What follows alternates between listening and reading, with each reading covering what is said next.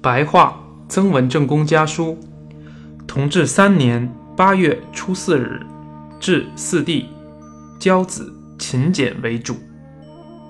成帝左右，我在金陵二十日动身到安庆，内外大小都平安。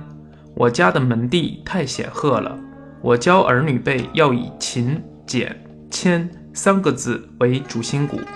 从安庆直到金陵，沿江六百里，大小尘埃都是元帝攻下的。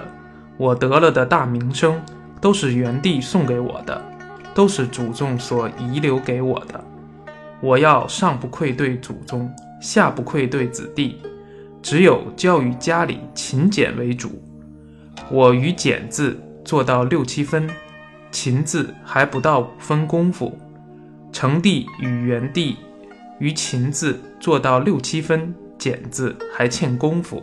以后要勉力发挥所长，借其所短。弟弟每花一个钱，都要三思而行，自主。同治三年十二月十六日，至四弟、九弟，亦居家时苦学。成帝、元帝左右，腊月初六，接元帝来信，知以平安到家。未幸无己，少权于初六日起行，以抵苏州。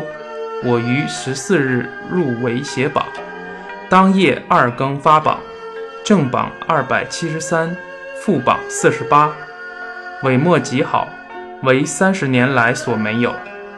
运斋先生与副主考也很得意，世子欣喜传颂。主司定于二十六日启程，平景孙。编修奏请，便路回浙。这里公司送成队约各三千有奇，各营挑郡秦淮河，以郡十分之六，大约年内可以完工。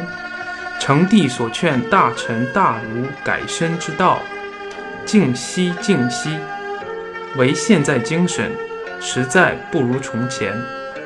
明元堂论文，抄东坡万言书。